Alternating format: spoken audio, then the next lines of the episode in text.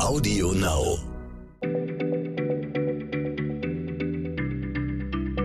Schneller Schlau, der tägliche Podcast von PM.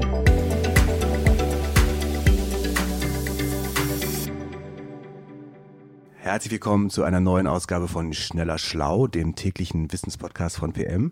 Heute wieder mal mit mir, Jens Schröder. Ich bin der Chefredakteur von PM und dabei ist unser Physiker Martin Scheufens. Und zwar habe ich mal was, äh, was ganz Elementares tatsächlich. Also Forscher behaupten ja, dass die Welt aus, aus allerkleinsten Bausteinen, aus Atomen besteht. Das glaube ich Ihnen ja auch. Das ist ja auch irgendwie offensichtlich längst erwiesen und keiner bestreitet es. Die Frage ist aber, wie kann man sowas eigentlich beweisen? Man kann Atome ja, soweit ich das weiß, nicht sehen. Oder, oder gibt es irgendeine Methode, wie man Atome sichtbar machen kann? Es gibt tatsächlich eine Methode, äh, die ist gar nicht so alt. Also man weiß seit ungefähr 120 Jahren, dass es Atome gibt, also sicher, dass es Atome gibt, aber wirklich sehen kann man sie vielleicht seit 40 Jahren. Mhm. Okay, aber wie geht das dann? Muss man die dann unter so ein Mikroskop legen und eine vernünftige, eine ganz besonders toll geschliffene Linse haben, dass man so groß vergrößern kann? Äh, nee, also egal wie gut du die Linse schleifst, das funktioniert nicht. Also mit so einem optischen Mikroskop, wie du es jetzt im Bio-Unterricht hast, wird es niemals funktionieren, denn das funktioniert über Licht und das Licht wird eben gestreut an allen Objekten und so ein Atom ist viel, viel kleiner als so eine Lichtwelle.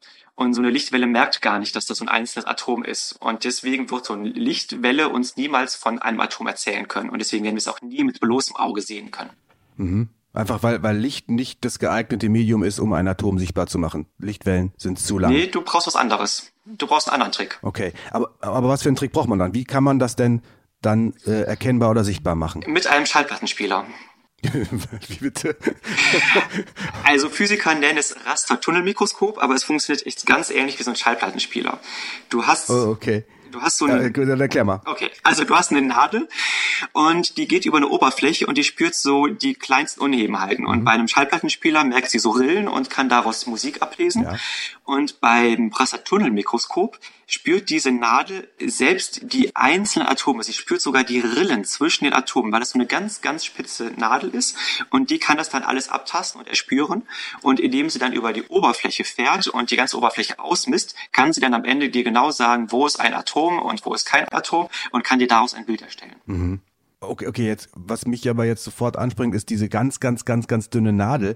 Das scheint mir doch komplett schwierig zu sein, sowas herzustellen. Eine Nadel, die den, die, die Rille zwischen zwei Atomen erspüren kann. Muss doch irre spitz sein. Nee, das ist gar nicht so schwer. Also ich habe tatsächlich so ein Rastertunnelmikroskop aufgebaut in meiner Masterarbeit und da war das Nadelherstellen das Allereinfachste. Du nimmst einen Draht, brichst ihn in zwei und schon hast du eine Spitze. Ja, aber ist die spitz genug? Ja, weil die, du hast dann eben so einen Bruch, so einen scharfen Bruch und irgendein Atom ist immer das allerletzte auf der Spitze. Und dieses allerletzte mhm. Atom, das macht die ganze Arbeit. Das ist also sehr einfach. Was viel, viel schwerer ist, ist, dass du die Nadel so ruhig hältst, dass du überhaupt eben die einzelnen Atome spüren kannst. Mhm. Und da habe ich einen Vergleich. Das ist, stell dir vor, du stehst jetzt hier in Hamburg und du hast einen Bleistift in der Hand. Und der Bleistift ist so groß, dass er bis nach Mailand reicht, also bis nach Norditalien.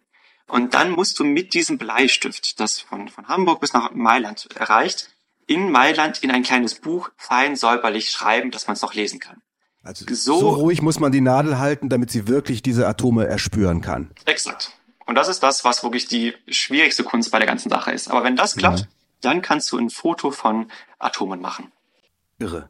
Also man kann Atome sichtbar machen, nicht mit einem Mikroskop, wie wir es kennen aus dem Biounterricht, weil das Licht, die Lichtwellen, die das Mikroskop benötigt, das optische Mikroskop, äh, zu groß sind für ein Atom. Atom ist zu klein, dass es von Lichtwellen überhaupt äh, erfasst werden kann. Äh, okay, und du hast uns jetzt gesagt, ein Atom wird man sichtbar machen können mit einem Rastertunnelmikroskop, was so ähnlich funktioniert wie ein Schaltspieler. Eine Nadel tastet eine Oberfläche ab und ist so fein und so spitz, dass sie das Atom und die Rillen dazwischen abtasten und daraus ein Bild erstellen kann. Das Problem, hast du gesagt, ist das ruhig halten.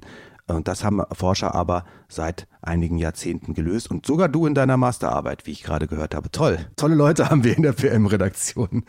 Danke, lieber Martin. Das war spannend und sehr elementar heute. Und ähm, ja. dann sagen wir Tschüss und bis morgen, wo es einen neuen Wissenshappen von Schneller Schlau gibt, den die PM-Redaktion vorbereitet. Tschüss. Ciao.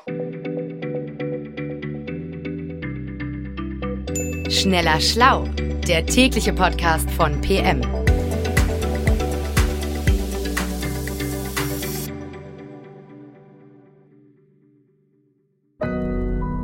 Audio Now.